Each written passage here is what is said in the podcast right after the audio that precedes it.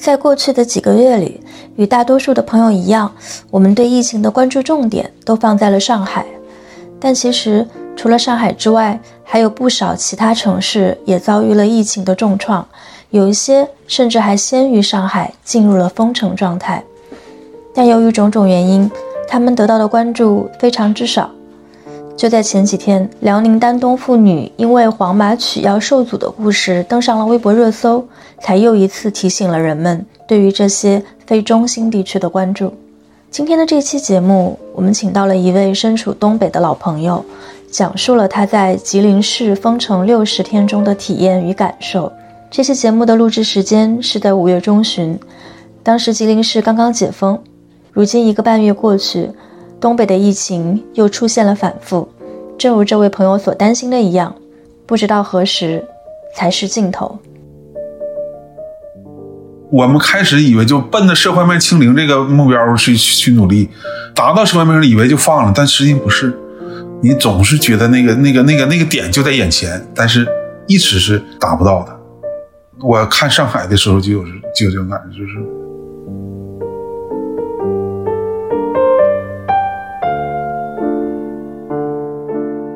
就王小波说过一句话，说知识分子最怕什么？知识分子最怕不讲理的时代。你获得知识，实际上本身在这个社会中就是一种特权。你能读书，你能分辨信息的真假，你能够有信息来源，你能够去有能力去思考，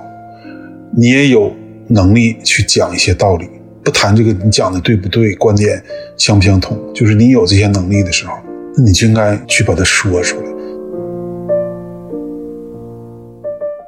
在一个不讲道理的社会，你有了这个讲道理的能力，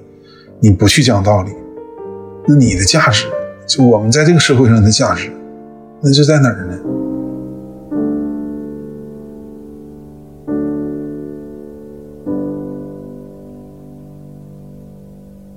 听众朋友们，大家好，欢迎收听这一期的不合时宜啊，我是主播王庆。那今天来跟我一起主持这期节目的还有孟长。大家好，我是孟成。那今天呢，非常开心，就是有这期节目，因为请到了啊一位也算是我们播客节目的老朋友来聊一个大家现在都非常关心的话题。那今天的嘉宾呢，就是这个呃西窗随记西窗老师。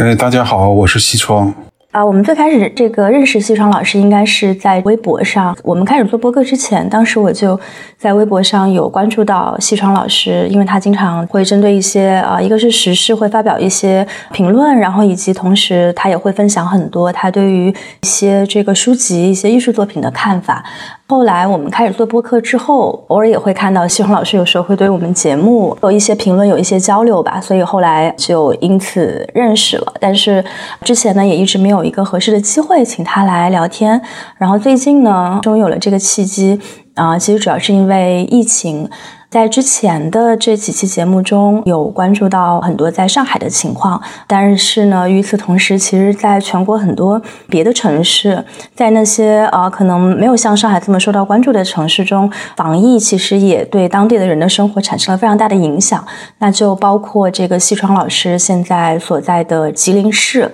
我们在网上看到的一些情况，就是说，其实吉林市的这个呃疫情开始的比上海更早。可能我们今天看到的很多的景象，当时在吉林其实也已经出现过。但是由于可能在吉林，大家在网上的这些舆论可能没有能够成功的进入到大众关注的一个舆论场，所以感觉对于吉林的情况还是了解的比较少。然后与此同时呢，我们也看到，就是西窗老师最近有在呃微博上是会分享一些当时这个风控中的一。些只言片语吧，我个人感觉是您还是比较克制的，就是在这个呃微博上去做一些关于吉林疫情的分享的时候，所以也也是想借今天这个契机吧，去聊一聊吉林啊，聊一聊这个上海之外的一些疫情，最后也会聊一些我们共同关心的一些话题，包括现在微博上的一些舆论的环境。那第一个问题是想先抛给西川老师，就是可能跟疫情无关，但是是我自己个人非常好奇的一个一个问题，就是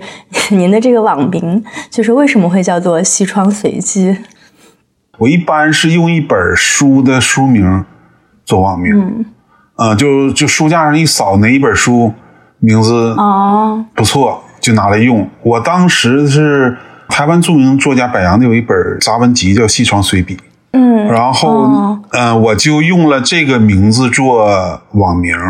就是注册微博的时候，后来那个号被炸了，重新又注册一个号的时候，就改成西窗随记。你以前还用过什么别的这个网名？哎呀，好多！啊我有一套安逸的小说，那名我都用的差不多了。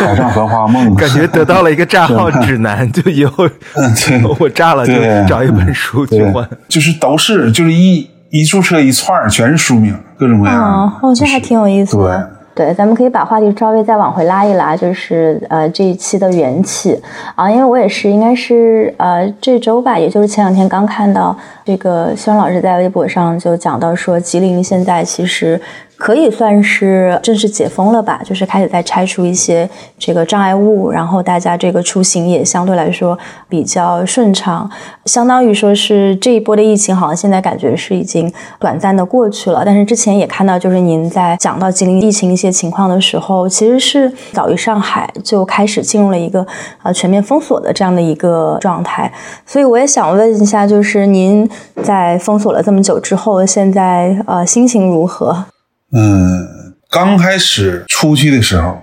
第一反应就是买东西，很少商店开，但是见到每一个地方都都想去排个队，都想去买点东西。看到水果摊儿好，看到蔬菜卖蔬菜的地方，看到超市，就一直买到拿不动为止，就是本能的一种反应。然后有一些没想到的影响，就是就身体上，在这个屋子里封了七十天之后，你下楼才会发现肌肉关节僵硬。虽然在屋里也活动，但是对身体的这个影响还是挺大的。心情和这个解封的这个速度一样，还是得慢慢的回到这个正常状态。我跟同事也聊了一下，刚解封就是能看着外面人了。我五六月六号开始上班，上班我们有一些同事是在单位封了六十天，不能回家。嗯，在单位他们不缺吃不缺喝，食品什么的都挺充足的，但是也一样，没有跟家人在一起，那个更难受。大家心情差不多，就有几个特点，就是一个是每一个人，无论你是在单位还是在家，都经历了心情崩溃的边缘，就都有过这个经历。然后最后也都有过感觉适应了，你已经麻木并且适应这个状况了。你直到封锁解除之后，你才发现自己心里的一块石头放下来，就你隐隐的那种担心才算是解除。我们现在去复盘一下吉林这段时间以来的这个疫情，你也提到，就其实是有差不多是六十几天的这么一个封锁。所以，如果现在去回忆的话，你能不能给我们复盘一下这个过程？大概从什么时候，呃，吉林开始进入这个封锁，然后什么时候大家意识到说，哦，这个封锁这一轮可能会持续的比较久，然后这个封锁它大概是怎么样步步加码的这样的一些情况？好好，呃，我们最开始知道吉林市这个有感染者是三月二号，呃，三月三号是吉林市这个防疫办发布了第一个通告，就是有一个确诊的，有几个这个无症状的。三月四号，这个我记得非常清楚，是二月二嘛，龙抬头要剃头的日子，吉林市开始封城，停学、停课，就学生都回家，这是第一步。然后是，嗯、饭店禁止堂食，一些影院呐、像个商场、这个洗浴、理发店等等这些公共场所开始关，然后是停工停产，火车停运，然后封小区。封小区也是一日三面，最开始是每家每户是这个一个通行证，每户允许一个人出去两个小时买点东西，但这个实行了半天，上午刚办的证，下午就作废了，就是不允许出去，不允许出小区，然后就在小区内那天做核酸，然后是不允许下楼了，核酸是从小区内的固定的点儿到做核酸的人到每一个单元门口。你只能下到单元门口做核酸，完了上去，就是一层一层的加码。嗯，随着这个疫情的这个扩散，开始是几十个一天，然后几百个，到三月十四号还是十五号的时候，一天就是两千多确诊的，然后就逐渐逐渐的加码。你们大概是在什么时候意识到这一轮那可能跟之前都不太一样了？是有没有那样的一些就是时刻让你觉得哦，那这次好像挺凶猛的？我当时是认为，就三月四号开始封城的时候，当时是大家普遍认为，就是估计要封锁到三月中旬。最悲观的人当时说说够呛，说可能要到三月底，几乎没有人意识到会封六十九天。然后到了四月份的时候，就发现不太对了，七天又七天，三天又三天，十四天又十四天。就是我跟这个单位的同事也在也在聊，就是他们封闭的单位，就是一开始如果说封你六十天的话，估计是没有人能挺得住，早就都就是想办法就就跑回去了。三月四号封城，三月七号到八号这个左右开始禁止就封小区的时候，开始就说就十四天，然后就说十四加七，然后十四加七再加七，到四月八号的时候说清零了，社会面清零了，清零之后说最后一次核酸。这个最后一次核酸就做了很多遍，今天是最后一次核酸，明天是最后一次核酸，后天最后一次核酸，隔两天是最后是一个三加一，就是三天一次核酸的这个最后一次。现在这个三加一就已经做了五六次了，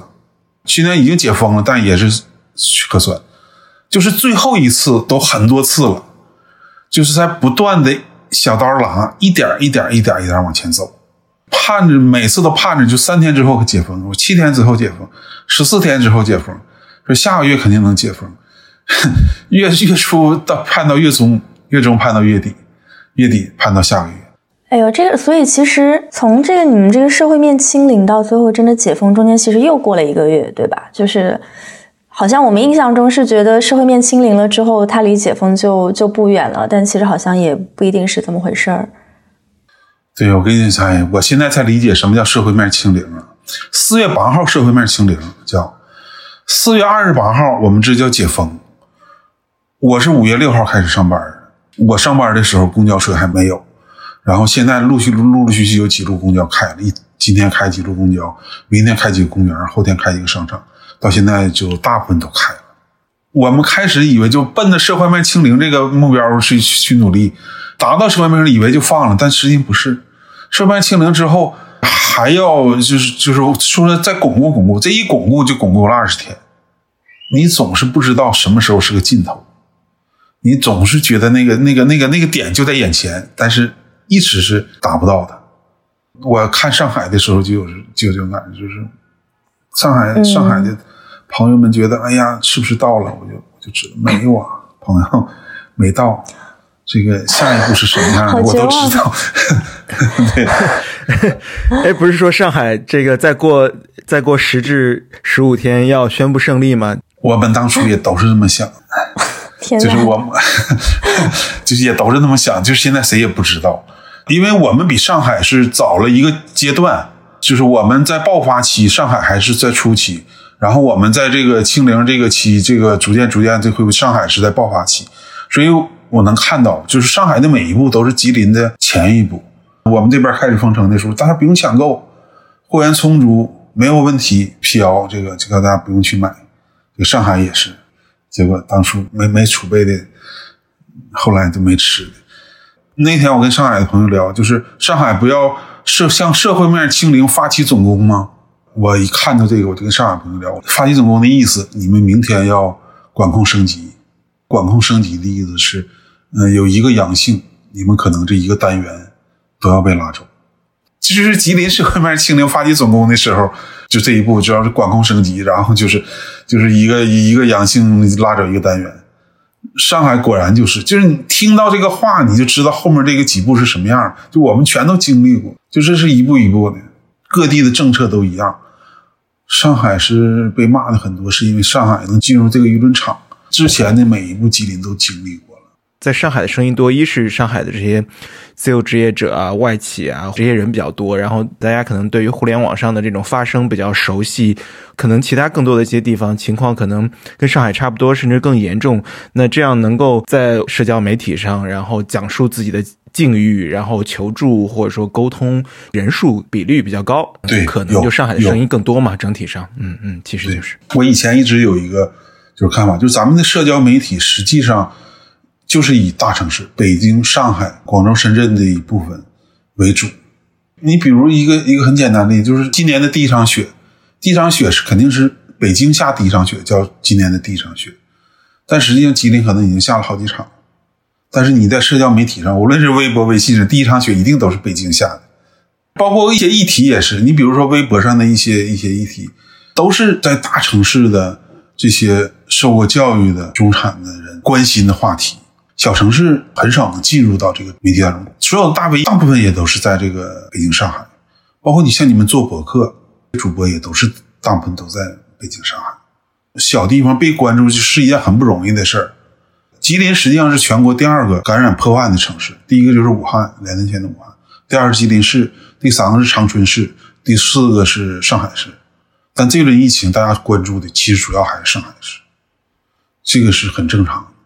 上海体量也大，上海的人口跟整个吉林省的人口差不多。对，其实我觉得这一次在网上的一些就是关于抗疫思路的这个讨论中谈到，就是说上海为什么会出现今天这样的情况？那有一种声音其实就是说上海例外论，就是。上海在过去两年的抗疫当中，一直在坚持一种可能跟其他城市都不太一样的这种防疫的策略，包括之前很有名的一个，就是说那个精准防控，防控到了其中某一个区的一间奶茶店，大家应该都还记得。这一轮疫情爆发之前，好像上海的这种防疫的经验更被视为是一种就是更现代的，然后更人性化的，更呃符合科学原理的防疫的模式在被。谈论在这一轮疫情爆发之后，这个舆论的转向好像一下子就倒过来了，就变成说上海之所以就是大白话说，就是上海之所以有今天这样的下场，都是因为它过于自信，然后过于相信自己。是一种例外，然后没有按照这种啊全国其他地方都在采取的这种抗疫政策来进行防疫，所以就会发现说，其实事实还是同样的一批事实，但是在经历了这波疫情之后，是遭遇了完全不同的一个解读。那其实听啊西荣老师这么讲下来，呃，这种例外论好像是站不住脚的，因为。这些防疫的措施，它既不起源于上海，然后它也不是上海独有，也不是上海独创的。但这个过程中，我们可能很难去溯源，就是说上海今天的这些非常严格，甚至有时候出现了很多悲剧的防疫的措施，我们没有办法知道说它的这个起源是哪里来的。但是如果从这个时间上去看的话，它应该不是就是从。上海本地原创出来的，它也是借鉴了一些其他城市的这样的经验。觉得这个问题挺有意思，就是说上海现在所在推行的，无论是社会面还是说，对吧，硬隔离，我不知道这些是上海的面对上海情境的独创，还是说曾经我们在其他一些地方就没有声音的这些城市已经实践过的一种方法。好，我说说我的看法啊，对这一个问题。就首先，我不觉得上海是例外。当你想实现一个目标，把它放在首位、高于一切位置的首位的时候，不惜一切代价去实现它，那么一定会出现，无论在哪儿都会出现这个问题。你只要政策是这样，那么问题都是同样的。就是任何一个地方，你只要扩散了，那么你要清除它、清零，你就只能采取静默的这这种方式。你实现的目标和你付出的代价之间会有一个平衡点，你要找这个平衡点是一种做法，你要不惜一切的实现这个目标，无所谓平衡点，付出任何代价你都要实现这个目标，那就是另一个做法，就是目标导向。当一个地方的制定这个公共政策、公共生活是要为了某个目标去的话，那它一定会出现这种状况，不管你这个目标是什么，你以前。你计划生育是是一票否决这个目标，那你必然会出现八方牵牛的这种状况。你你环保作为唯一的目标，一票否决，很多农民烧秸秆的不行，很多地方会出现很多问题。公共政策只要不去寻找那个平衡点，一切为了那个目标，这个问题都是一样的。说到这个防疫，吉林这个扩散之后所采取的一步一步，在上海原封不动的都复制了。实际上，上海并没有什么特殊。它因为吉林和上海的目标都是一样的，都是为了零疫情，为了清零，而不是说在这个疫情和人民生活相平衡，所以它肯定会一样，没有什么区别，其他的一切都不再重要了。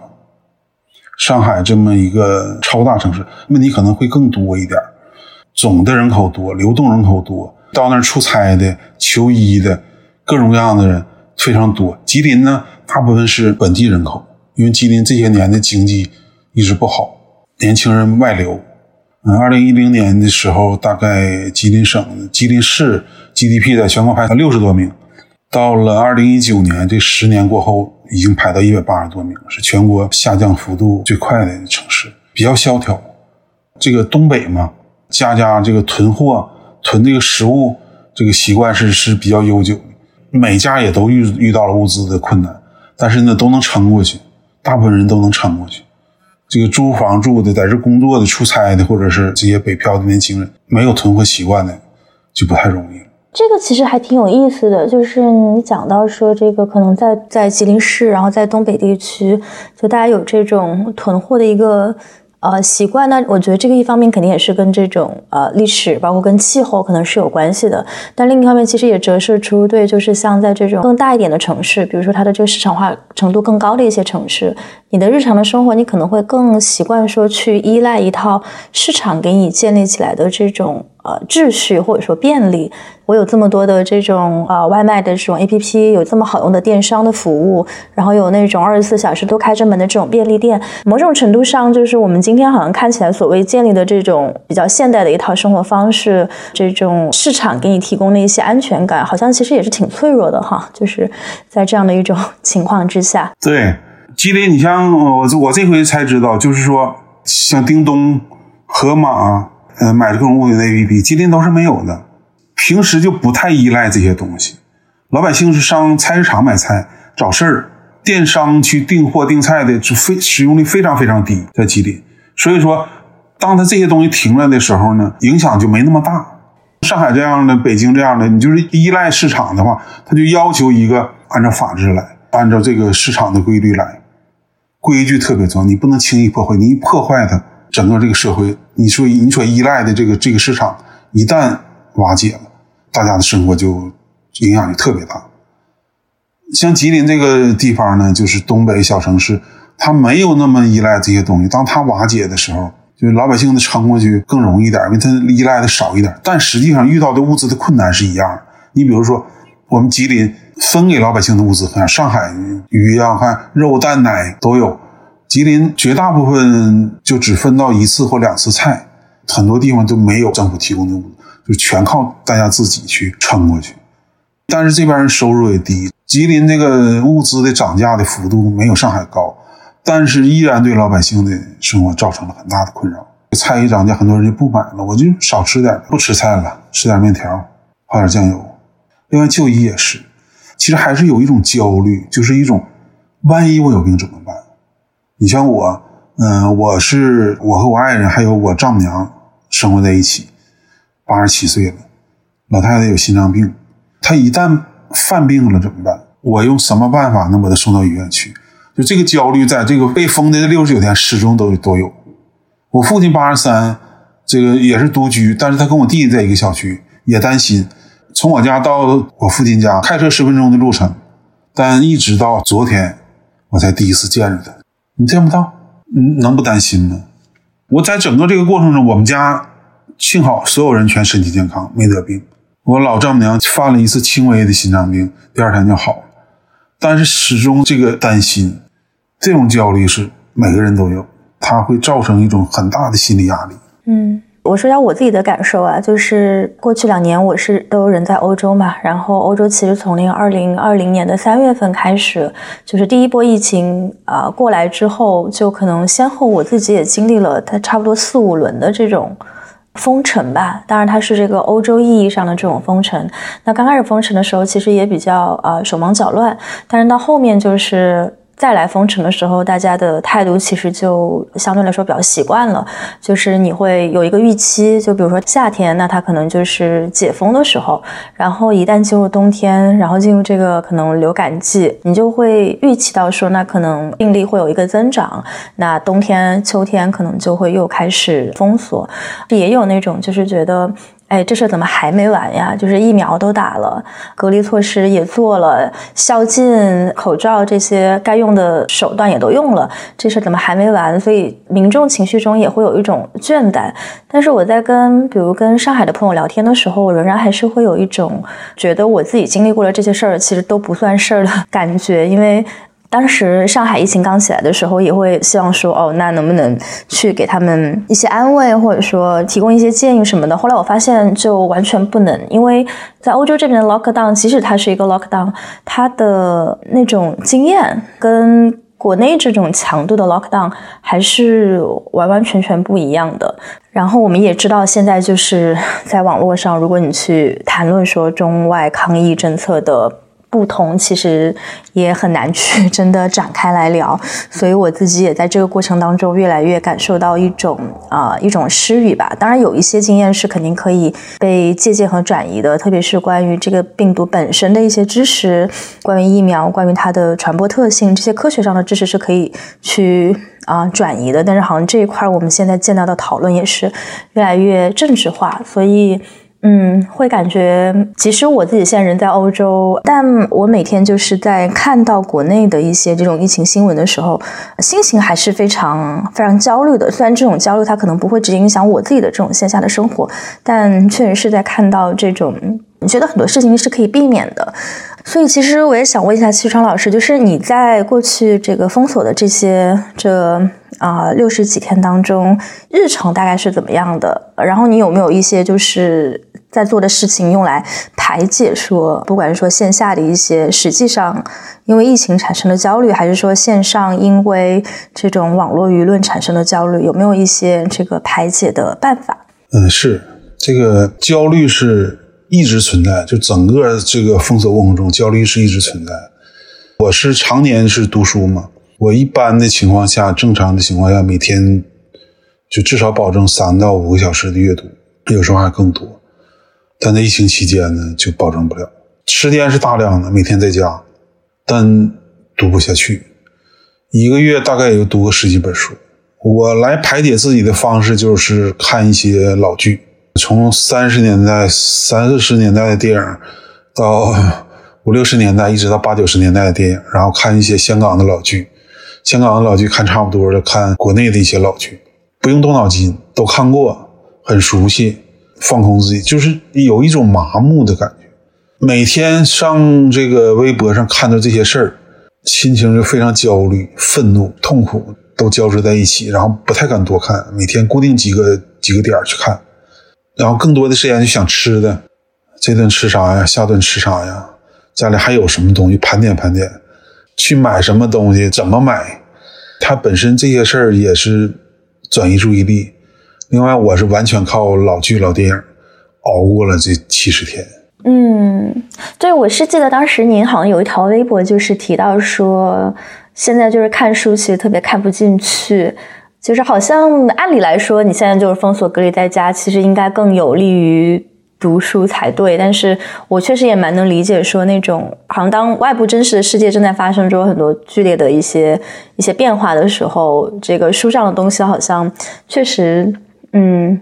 对。不知道应该怎么形容那种感觉，反正可能是在一些老剧中会能找到那种 熟悉的旧日世界的感觉。我不知道可不可以这样理解。对，就是老剧、老电影那个世界，我非常熟悉。这个时候就需要一个非常熟悉、非常稳定的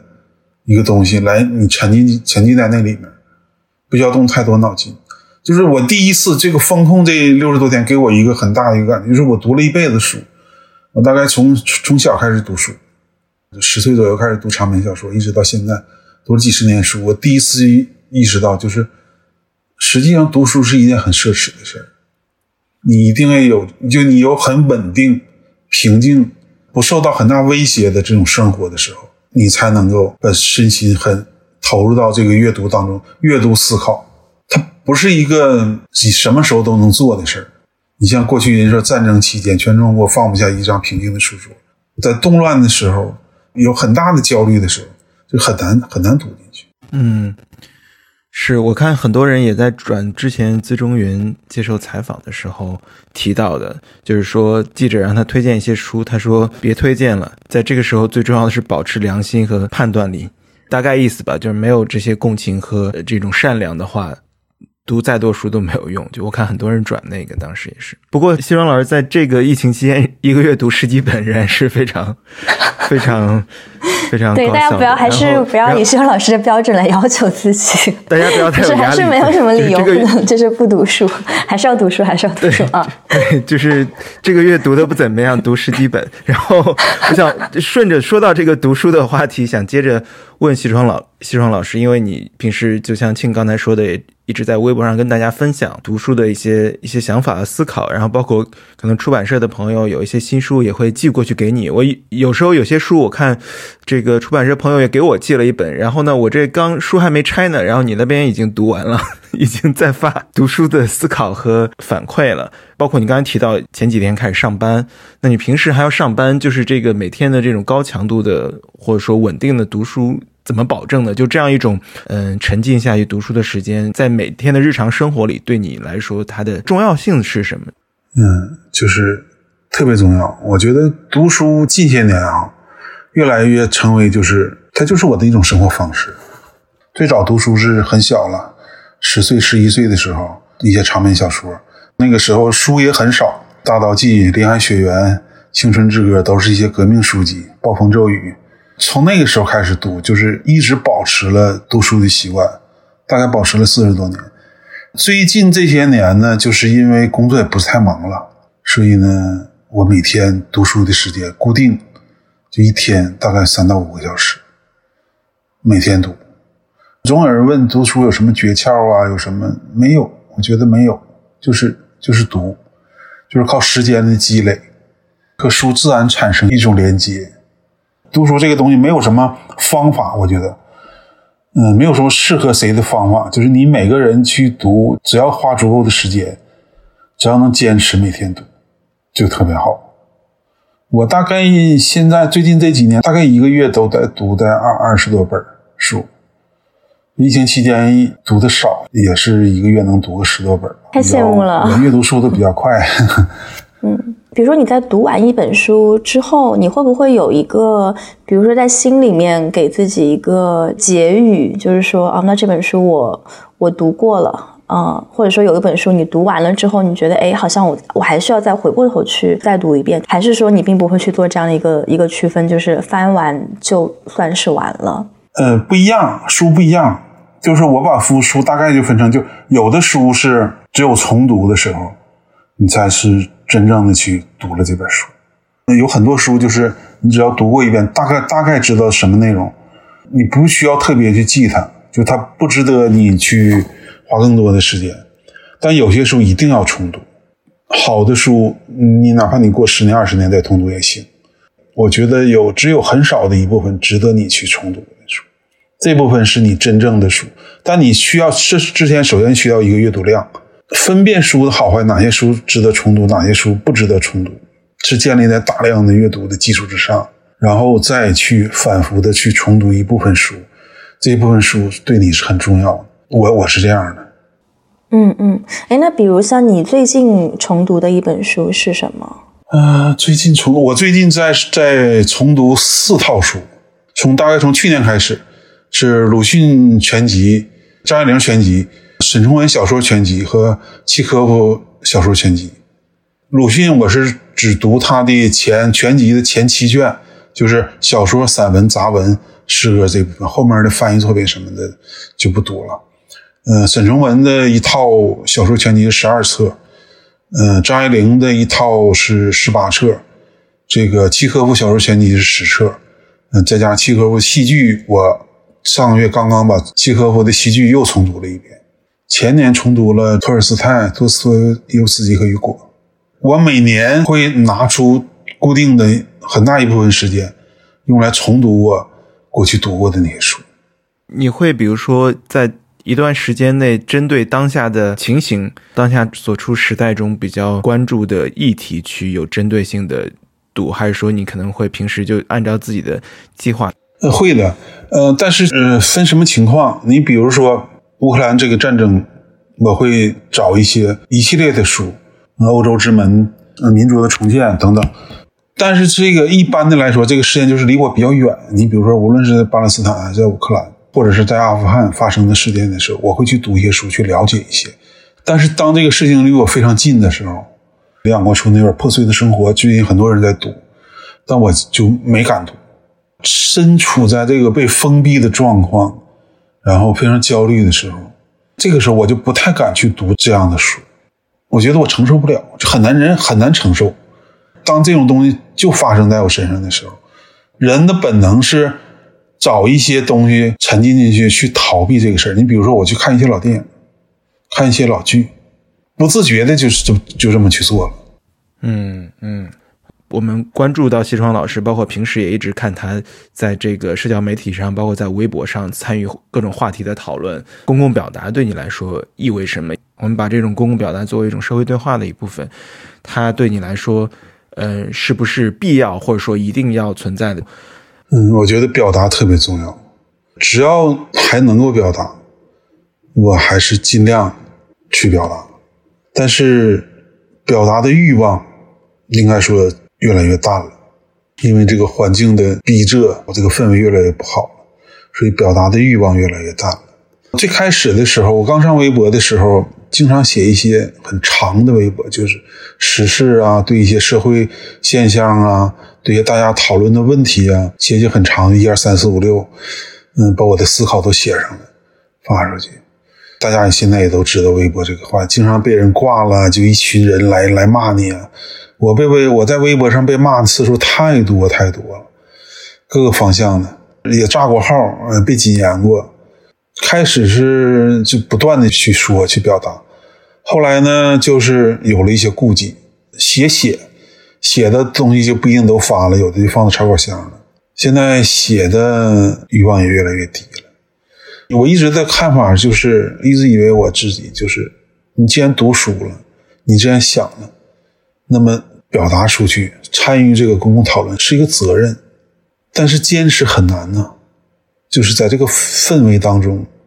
你一直坚持表达下去，一直抵抗这种恶意，这是一种非常困难的事儿。你寻找一个说话的方式，既不被账号，又让大家能够理解，还把你想的话能说，这是一个也是非常非常累的、非常疲惫的一件事儿呀。您刚才说到责任这一点，能再往下阐释吗？因为我觉得公共表达的责任这个表述，其实我们这些年。很少再提及和讨论了，因为一方面，这个公共表达责任当然来自知识人，包括广泛意义上的学术研究者、公共媒体人，包括前段时间就是大家在讨论新闻伦理的时候，媒体是不是不应该在对一些新闻的一些细节或当事人的细节进行挖掘和报道的时候，其实我看很多媒体同仁都在站出来发言，也是为自己的职业共同体辩护吧。觉得很重要一点，的确大家都提到，就是媒体还是要说话。还是要表达发声，是因为媒体的功能是公共对话嘛？公共对话即使越来越困难，或者说，嗯，它的深度和广度越来越无法达到预期，但是没有公共对话，一定会有更糟糕的结果。这些认同好像在近几年越来越远去了，就大家很少在谈论这个责任了。所以说，我们在这样一种情况下，能通过哪些的形式去守住这些责任呢？嗯，确实挺不容易。我是这么看的。这个问题的，就王小波说过一句话，说知识分子最怕什么？知识分子最怕不讲理的时代。就是你作为一个知识人，你你获得知识，实际上本身在这个社会中就是一种特权。你能读书，你能分辨信息的真假，你能够有信息来源，你能够去有能力去思考，你也有能力去讲一些道理。不谈这个，你讲的对不对？观点相不相同？就是你有这些能力的时候，那你就应该去把它说出来。你读了书，呃，思考了这些东西，那么你的价值，你如果没有这个公共表达，你不去说，那你这个人的价值在哪儿？就哪怕不提为社会负责，就为自己负责的话，你如果不去做表达，你如果完全放弃了，那么你的价值在哪儿？读了那些书。想了那么些东西，你又知道那些道理，有讲道理的能力，在一个不讲道理的社会，你有了这个讲道理的能力，你不去讲道理，那你的价值，就我们在这个社会上的价值，那就在哪儿呢？就像我有时候想，就是那我有一条一日，就是如果不能读书，那生命好像也没有什么价值了吧？那混吃等死也没什么意思。当然，人生存是第一位的，你还是要保护自己。但是能讲理，尽量还是去讲理。虽然我们在一个完全不讲理的这么一个环境当中，微博就是一个非常不讲理的环境，但是能讲理，我们能讲一点理就讲一点理。就倒不是说我们说的什么东西都是对的，那不是这个意思。就是我们就是，我觉得还是一个态度，得讲理的这个态度，这个特别重要。就每多一个人去讲理，不管你讲的是什么理，不管大家观点一致不一致，同文什么是同文层？我觉得除了一个就是最基本的价值观之外，我觉得其实同文层在我看来很重要的就就是一个大家发言的方式，就大家说话的方式。你是不是讲理的？你还是站立场、党同伐异？这个态度，我觉得是区别是不是同文层的这么一标准。嗯，说到讲道理，我觉得挺有意思的一点是，以前前些年还没有的，就这些年科普好像都成为了不能够讲道理的，因为科普好像是一种在讲道理的时候最倾向于没有没有什么立场，但是令人惊奇的是。在说理的最中立的那个环节中的科普，好像都无法好好的讲话了，这是一步步退守最令人触目惊心的一点。对，你会发现，你到今天这个时候会发现，就当年我们在讨论的那些问题，就那些问题本身已经不能提出来了，不用说你的观点是什么，就不能讨论了。所有的话题大家都在站立场，你到底你屁股是不是歪了？你是不是夹带私货？都是这个。那个时候我们能讨论的问题，那话题现在看来简直就是话题本身可能就大逆不道了。你讨论它，你可能就就直接就被举报了。那问题本身都不存在，大踏步的往后退。是，很多的问题都被讨论过了。没，没错，是你刚刚提的这种知识人的自觉，好像都已经成为一种不能提的一种自我认同，因为大家说，哎，现在谁还会提自己？自我认同为知识人、知识分子，更不用说知识分子的责任了。因为早期我们说牛博那个时代，或有公共媒体兴盛的时代，可能通过这种公共媒体跟知识分子之间的这种良性互动，那知识分子能够通过公共媒体。把自己的声音、自己的判断、自己的说理传播出去，做又有深度、有广度的公共对话。在那个时代，你可能也得到来自公众的正向反馈。那现在这种不仅可能没有反馈，传播不出去，更有可能是得到的是负反馈。所以说，现在很少有人再愿意往自己身上揽这个知识分子的责任、知识人的责任了。因为你现在可能一说理就是哎，就是个抽公知，对吧？所以说这些的情况是变化是惊人的。我那天还在看到那个胡旭东的一个视频嘛，胡旭东的纪念视频，我还在想说，八十年代，然后一直呃绵延到整个九十年代，在世纪之交，大概两千年前后，可能这个过程一直持续到二零零八年前后，在这个十五年至二十年左右的这种时间，是不是一个公共文化、公共领域的一个黄金时代，包括文化的一种一种多元和繁荣？对。八十年代那个时候，我是在大学里嘛，主要是在大学校园里。那时候在学校里头，各种各样的学生运动，一直到了到八十年代末，那个时候是非常激进。到九十年代那时候，讨论的话题呢，最著名的新左派和自由派之间的这个新辉、朱学勤和这个这个这个王绍光他们这些对话，都是在公共的这个平台上，在这个媒体上。啊，零零年之后的网上那些都是可以讨论的。现在就是不仅仅是这些问题讨论不了，就是一些正常的话题。你比如说，你像代孕这个话题，那现在也都不能讨论了。所以大家你只能站立场，就是无论是什么，是左是右，是进步的，是保守的，在某些话题上就是都是不能讨论的。一讨论就互相之间谁也不能容纳。怎么走到这一步？就是我，哎呀，就是 经历过之前的那些那个时代的，就对走到这一步觉得无话可说。但是像你说的，就是咱们还是。能说一点还是说一点，你知道彻底不能说了，也没有办法。对我可能稍微补充一个感受吧，就是说到，比如微博现在这种氛围这么糟糕，几乎所有的这个社媒平台现在氛围都很糟糕，可能微博只是因为它有这个公共向的一个关注，所以显得就是更加糟糕。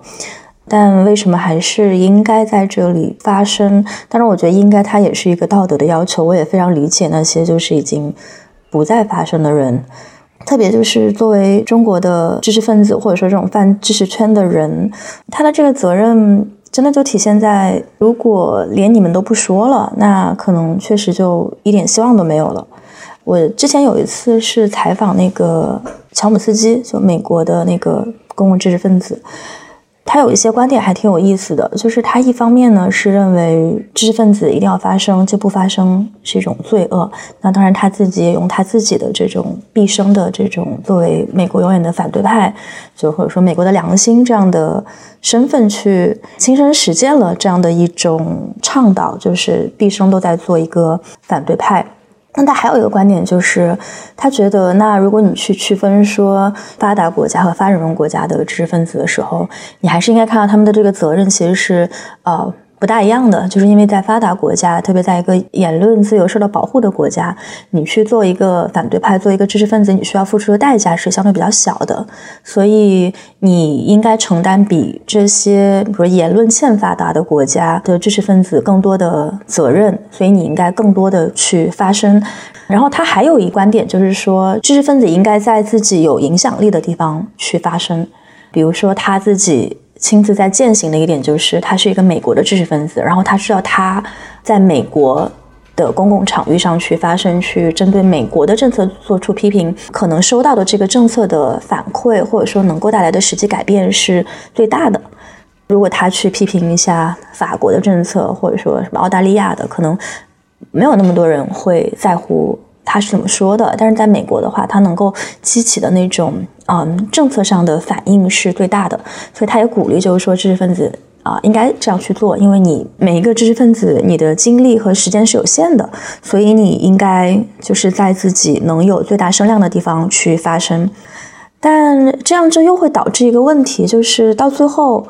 这些发达国家的知识分子，他们批判的一个出发点，就很快变成我就是批判我本国的政策。